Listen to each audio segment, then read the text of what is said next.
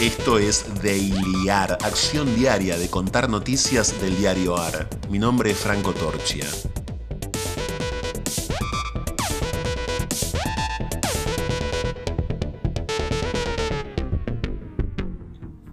Mañana quiere decir pasado mañana. Esta mañana, la de ahora, significa ahora. El día de mañana, acaso sea mejor que el de hoy, sin embargo, eso recién va a ser mañana. Que tu mañana sea como todas las mañanas del mundo. Titulares de hoy del diarioar.com.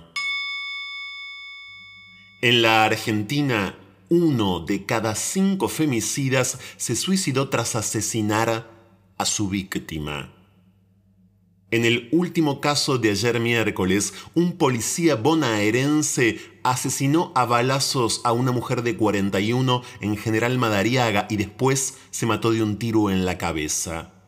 Este martes había muerto Juan Bautista Quintriqueo, el femicida de Guadalupe Curual, a quien asesinó de una puñalada en el corazón en el centro de Villa La Angostura. Su segundo intento de suicidio, tras días de agonía, resultó letal. Cierre mundial de escuelas, 168 millones de niños aún no volvieron a las aulas. Un informe de UNICEF basado en datos de la UNESCO analiza la evolución de la medida desde marzo de 2020 a febrero de este año.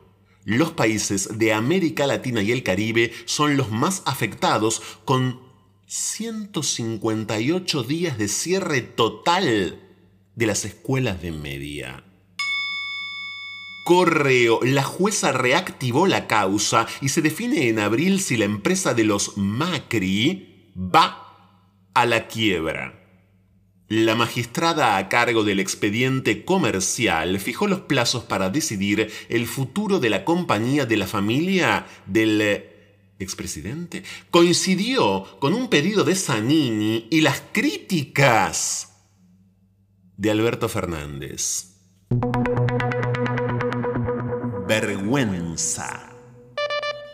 Vacunas de privilegio, expediente Lomas, la verdadera historia de la vacunación de los Dualde. Eduardo, Chiche, María Eva y Juliana Dualde fueron vacunados el primero de febrero en el caserón del expresidente y su esposa en Lomas de Zamora.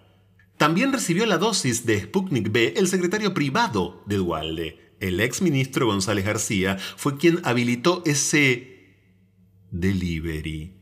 El ex número 2 de Carla Bisotti, Alejandro Costa, fue el encargado de llevar la vacuna. Una trama con toques de comedia de enredos. Brasil alcanza un nuevo récord de muertes diarias por COVID-19 y San Pablo anuncia el cierre de comercios por dos semanas. Con 1910 fallecimientos en las últimas 24 horas, se encamina al segundo lugar en el mundo en número de muertes diarias detrás de Estados Unidos. Estamos en Brasil y en San Pablo, al borde de un colapso sanitario, dijo el gobernador paulista Joao Doria. Orgullo. Con el fantasma de Pfizer, el gobierno apura el acuerdo con China por otras 3 millones de dosis se empezó a aplicar parte del millón de vacunas que llegó la semana pasada. Está a la espera un contrato por el triple de la cantidad inicial. El factor negligencia. Un temor que apareció en las negociaciones. Dice la escritora María Teresa Andrueto en la entrevista que le hace Agustina Larrea. Los escritores somos solamente una parte de lo que es un libro, ¿no? Uno aporta el contenido, pero hay muchas otras cosas para que eso que uno entrega sea un libro. Bueno, uno escribe, sí, pero para mí la inspiración es en realidad sacar algo desde muy adentro, en un sentido literal de la palabra, de inspirar y sacar hacia los otros algo que el mundo de los otros puso en uno. Sacar hacia los otros. sacar hacia los otros. Sacar hacia los otros.